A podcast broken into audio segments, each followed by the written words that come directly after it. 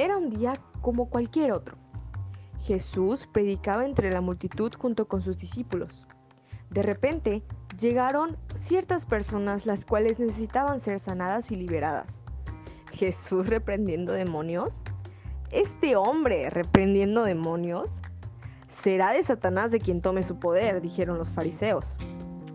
Pero, ¿cómo Satanás puede expulsar a Satanás? dijo Jesús. Es como si estuviera peleando consigo mismo. No tiene sentido.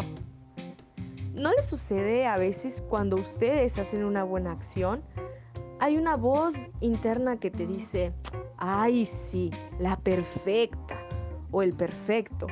O cuando leen o oran o simplemente tienen un momento muy agradable de comunión con Dios, les llega siempre esa vocecita que dice, qué hipócrita, si hace poco pecaste, ¿cómo te atreves a hablar con Dios?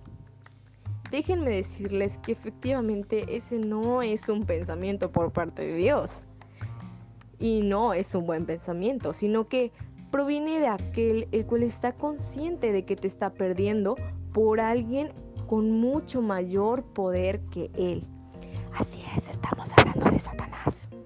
Así que no te preocupes, no hagas caso a esa voz y mejor enfócate en lo que es importante, que es mejorar tu corazón.